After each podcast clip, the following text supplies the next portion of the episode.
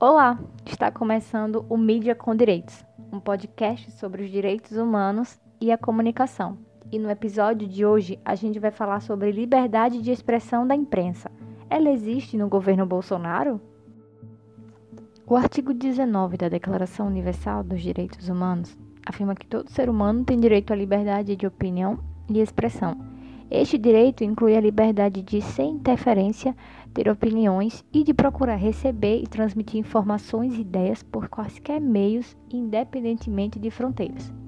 Mas essa realidade diverge da atual conjuntura social brasileira, uma vez que, se tratando em específico da liberdade de expressão da imprensa, esse direito se encontra corrompido. Desde o início do governo Bolsonaro, em 2018, percebemos os constantes ataques à imprensa e, em meio à grande crise do coronavírus, inúmeros questionamentos surgiram por parte da imprensa relacionados ao posicionamento que o presidente iria tomar em meio à crise.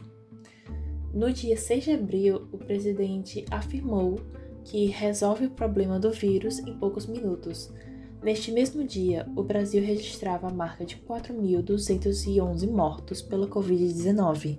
É, e o Brasil continua sendo palco de ataques à liberdade de imprensa ainda em 2020, segundo o relatório divulgado pela Federação Nacional de Jornalistas, FENAGE, em 26 de 1.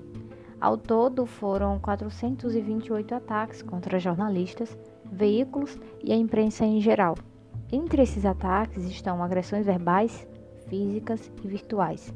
Também tem censura, intimidação, ameaça, assédio judicial, atos de descredibilização da imprensa e também assassinatos.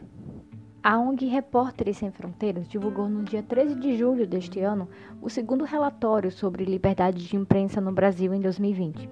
De acordo com a organização, os ataques do governo de Jair Bolsonaro contra jornalistas continuaram no segundo trimestre deste ano, somando 53 casos em apenas seis meses. No primeiro semestre do ano foram contabilizados outros 32 ataques. O presidente também deixou claro que cancelou todas as assinaturas que possuía com alguns jornais e associou a imprensa como lixo. Segundo ele, quem quiser comprar lixo vai na rodoviária.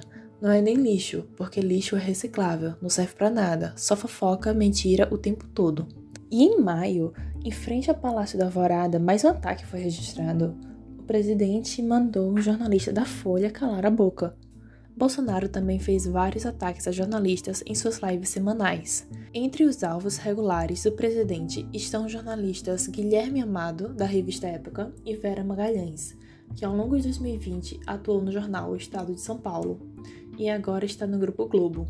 Infelizmente, os xingamentos e o desrespeito para com a imprensa não param por aí.